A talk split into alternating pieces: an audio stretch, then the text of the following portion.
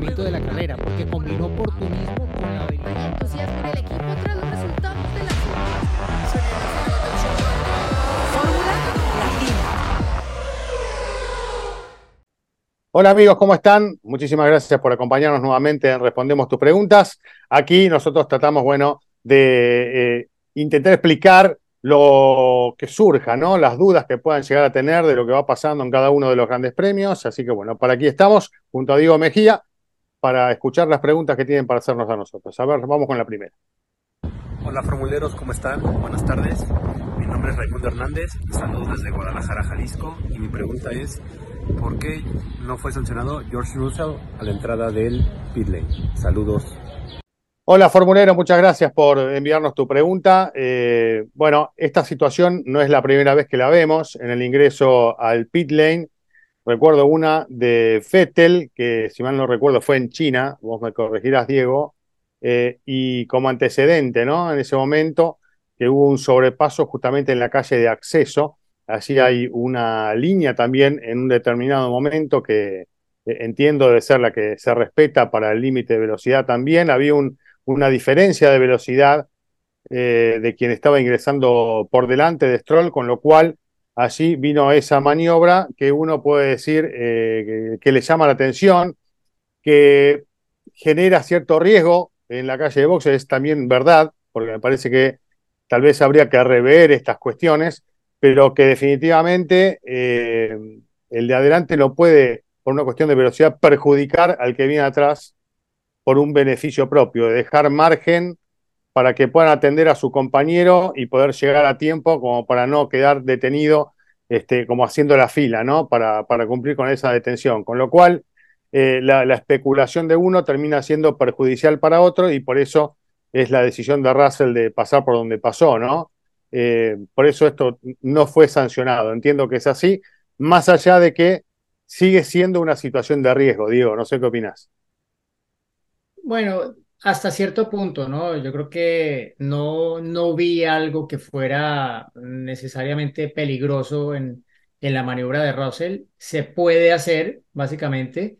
Eh, hay la justificación para Russell porque Stroll claramente estaba yendo más lento de lo que podía para crear el espacio para el double stack del equipo Aston Martin. Eh, no fue el único equipo que lo hizo y eso probablemente generó más atrás otras situaciones parecidas, ¿no? Pero Russell es el tipo de piloto que, que va a ir por cualquier oportunidad. A mí me gusta de, de, de, Russell esto, que, que es ese piloto que, que no, no, no se conforma y si ve cualquier oportunidad lo va a intentar, ¿no? Más ahora que, que sabe que esas oportunidades son muy escasas y que tiene un coche que no está a la altura de pensar en que puede cada fin de semana estar en el podio. Entonces, aquí vio la oportunidad y lo intentó, a mi modo de ver, sin generar ninguna situación peligrosa. Desde que él respete el límite de velocidad en el pit lane mmm, y no haga una maniobra insegura, pase muy cerca de un grupo de mecánicos o algo así, creo que no hay nada punible en ello, ¿no? Porque hay que recordar que cuando hay safety car o virtual safety car, las posiciones pueden cambiar entre las dos líneas de safety car, que están una ubicada en el inicio del pit lane que es la línea de safety car 1, y la línea de safety car 2 que está ubicada a la salida del pit lane. ¿Por qué? Porque claro, porque las posiciones pueden cambiar con las paradas en pits. ¿sí? Eh, algunos se quedan en la pista, otros entran a boxes, alguno puede tener una parada más lenta. Entonces, en ese lapso del circuito se pueden dar cambios de posición cuando estamos en, bar, en eh, safety car o virtual safety car y eso lo sabía muy bien Ro Russell y por eso aprovechó. Antecedentes, eh, lo mencionabas, Chris, lo, lo, que pasó con, con Fettel en ese Gran Premio de China hace unos años, no me acuerdo si fue 2015, 15 o 16, eh, seguro que de esos dos años no, no sale, eh, pero en el mismo China me acuerdo también de una maniobra parecida, no exactamente ya en el pit lane, pit lane, pero entrando, recuerdas que China tenía esa curva a izquierda, eh, que tenía esa trampa de lega donde quedó Hamilton en 2007. Claro. Eh, allí, una vez también, si no me equivoco, fue Hamilton. Bueno, ahí hubo un adelantamiento a Felipe Massa. Eh, que Massa también como que llegó un poco relajado a esa, a esa curva y ¡pum! Toma tu adelantamiento por Mm. dentro, ¿no? Eh, entonces, esto lo, lo hacen los pilotos que, que tienen ese, esa chispa de, de ver la oportunidad y no conformarse, ¿no? Saben que es un poco una maniobra en el límite, pero hay que estar en el límite en ciertas ocasiones para poder aprovechar esas oportunidades y yo realmente no, no vi nada mal y, a- y así lo Mm. vieron los comisarios y no, no hubo ningún tipo de llamado de atención ni nada parecido con, con, eh, con Russell. Sí, mucho más peligroso fue lo que, o pareció más peligroso lo que ocurrió al final de la carrera con Esteban Ocon cuando aparecieron sí. varias personas allá al, al inicio del pit lane, cuando se empezaba a, a cerrar el tema del, de- del parque cerrado, sabiendo que todavía tanto Ocon como Hulkenberg tenían que hacer obligatoriamente su parada en boxes y lo iban a hacer en la última vuelta. Esto con el antecedente que ya el año pasado había ocurrido algo parecido con Alex Albon en el Gran Premio de, Sí, de Australia. que hasta que no baja la bandera a cuadros al último piloto, ese procedimiento no se debería realizar en la Sí. calle de, de boxes, ¿no? Así que bueno, O, está- o si aprender está de- cerrado, o si está cerrado el pit lane, ¿no? Si, si lo Sí. cierras, pues ya sabes que nadie va a entrar, pero si está abierto, no, no puedes hacer esto. Eh, si, e- si ese parque cerrado está al inicio del pit lane, si está al final, puede ser Claro. algo diferente, pero cuando está al inicio es que, sí, una situación un poco límite. Bueno, eh, ahí está la respuesta.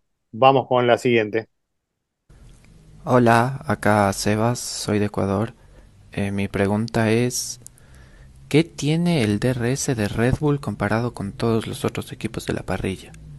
Bueno, Sebas, eh, un gusto saludarte. En realidad, si fuera tan fácil de describirlo, probablemente ya otros equipos lo habrían copiado, ¿no? Pero es parte simplemente del sistema mecánico aerodinámico de Red Bull, ¿no? Que todo está interconectado de tal forma que el DRS cuando se activa es más efectivo que el de los otros pilotos, también porque aerodinámicamente el Red Bull es un coche más eficiente que sus rivales.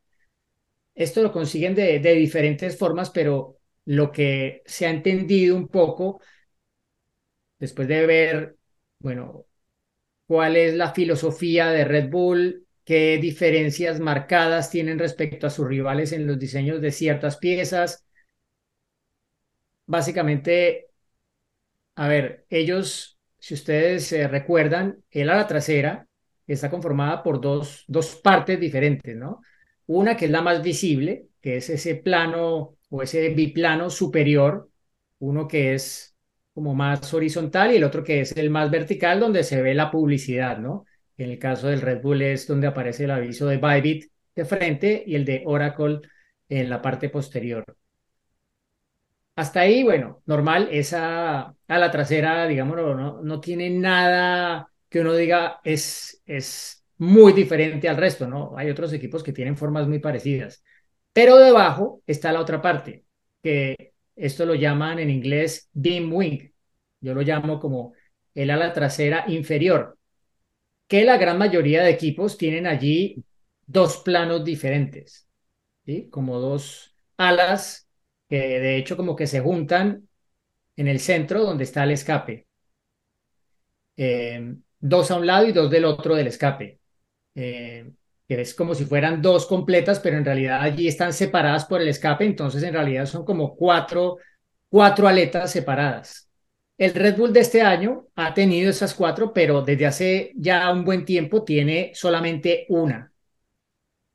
Y la forma como eso actúa junto al difusor y al DRS cuando se activa es diferente al resto, ¿no?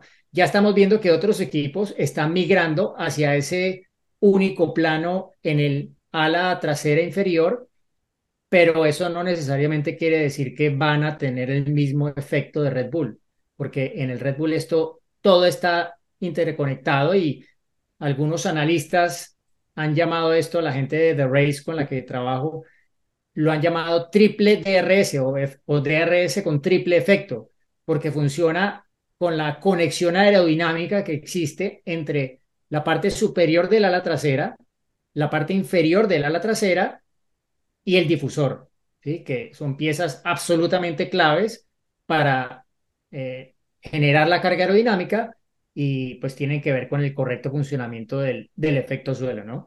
Lo que pasa es que nosotros no sabemos realmente todo lo que pasa por debajo del Red Bull.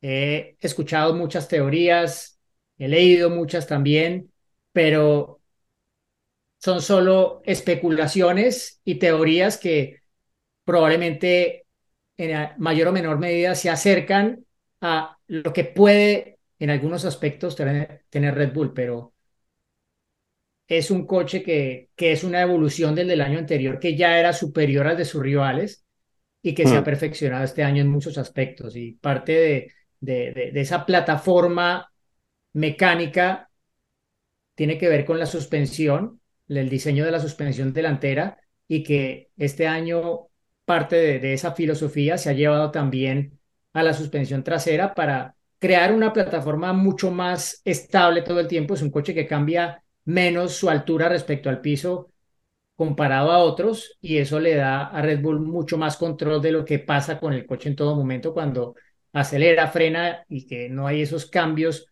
tan pronunciados de altura, por ejemplo, en ambos ejes relativo a la, a la competencia, ¿no? A los otros Claro. equipos. O como sucedía antes con el famoso rake, ¿no? Que era otro concepto. Exacto. Pero aquí se trata básicamente de, de mecánicamente y con las herramientas disponibles hacer algo que controle lo más que se pueda las alturas del coche en ambos ejes, sabiendo que no son constantes y que se afectan en frenada, en aceleración y obviamente también por, por la compresión que se genera al aumentar la velocidad y que todos los elementos aerodinámicos generan esa, esa presión hacia abajo.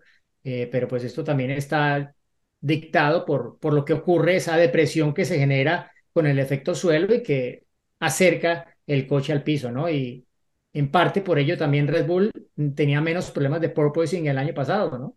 Eh, si, fuera posible tener la suspensión activa, esto pues probablemente todos los equipos lo tendrían muy similar, pero como no es posible, lo que está intentando Red Bull con su diseño de suspensión es acercarse lo más que se pueda a conseguir el efecto de tener una suspensión activa sin tenerla, obviamente.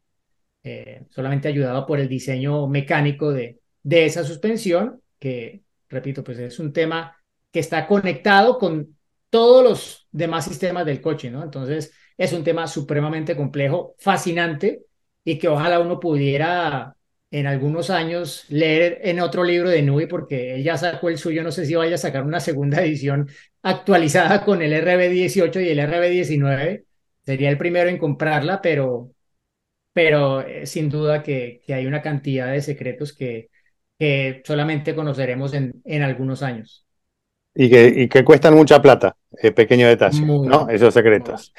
Así que eh, vamos con una pregunta más.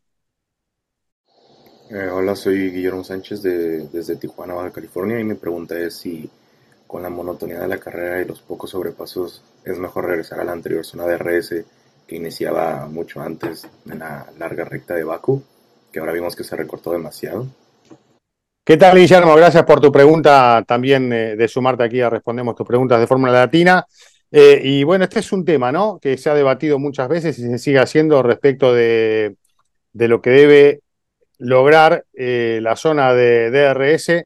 El objetivo principal, por supuesto que de fondo está el tema de los sobrepasos, ¿no? Pero el objetivo principal, entiendo yo, es permitirle al piloto iniciar una maniobra de sobrepaso. Yo creo que si, se lograra en la Fórmula 1 que, este tipo de elementos permita que un piloto pueda llegar peleando la posición y no con la posición dominada a la, curva siguiente, eh, todos lo comprarían, ¿no? Eh, yo creo que va el, hecho de, de, acercar estos 100 metros son, Diego, ¿no? De, de, diferencia en el sector habilitado para la utilización del DRS de lo que era antes a lo que es ahora, lo que busca como objetivo es que el sobrepaso no sea un, simple trámite, ¿no? En la recta de esquivar al auto de adelante y nada más, sino justamente ir en la línea de buscar esto que estaba diciendo, de que, bueno, no sé si que cueste un poco más, pero que genere otro tipo de situaciones,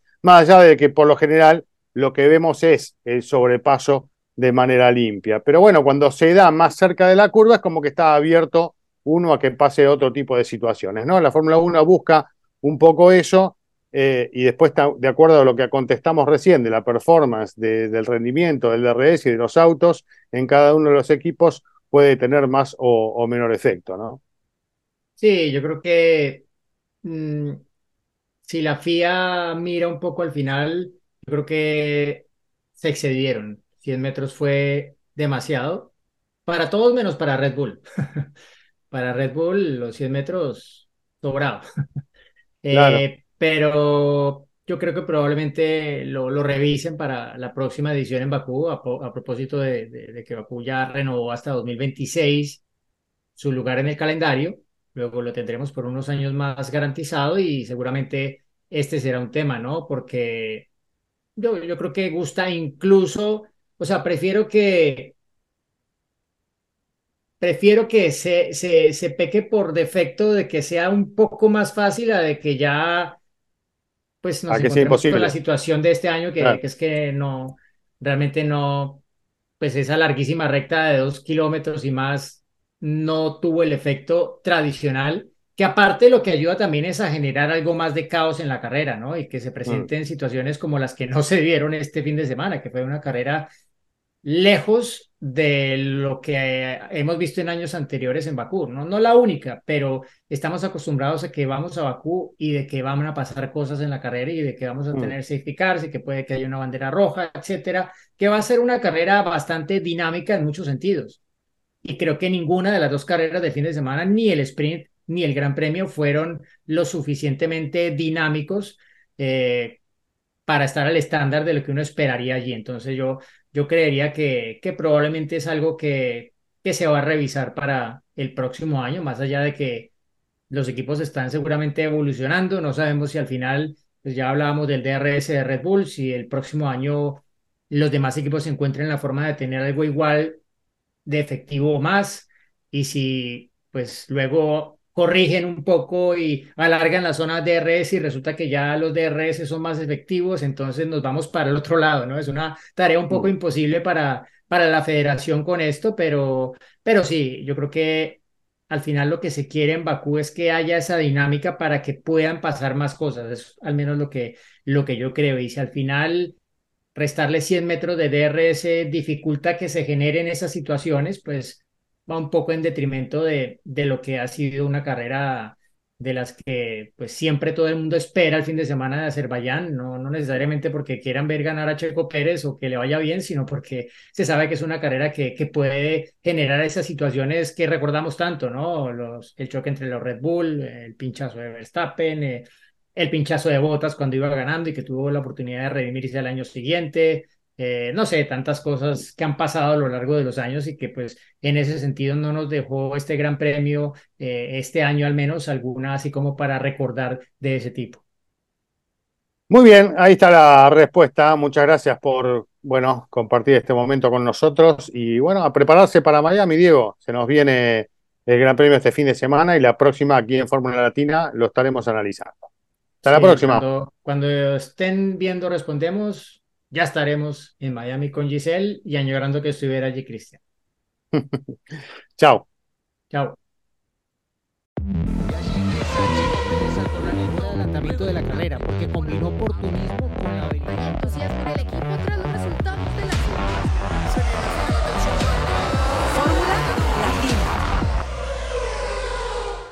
Hey guys, it is Ryan. I'm not sure if you know this about me, but I'm a bit of a fun fanatic when I can. I like to work, but I like fun too. It's a thing. And now the truth is out there. I can tell you about my favorite place to have fun Chumba Casino. They have hundreds of social casino style games to choose from, with new games released each week. You can play for free anytime, anywhere and each day brings a new chance to collect daily bonuses. So join me in the fun. Sign up now at ChumbaCasino.com. No purchase necessary. BGW. Void were prohibited by law. See terms and conditions. 18 plus.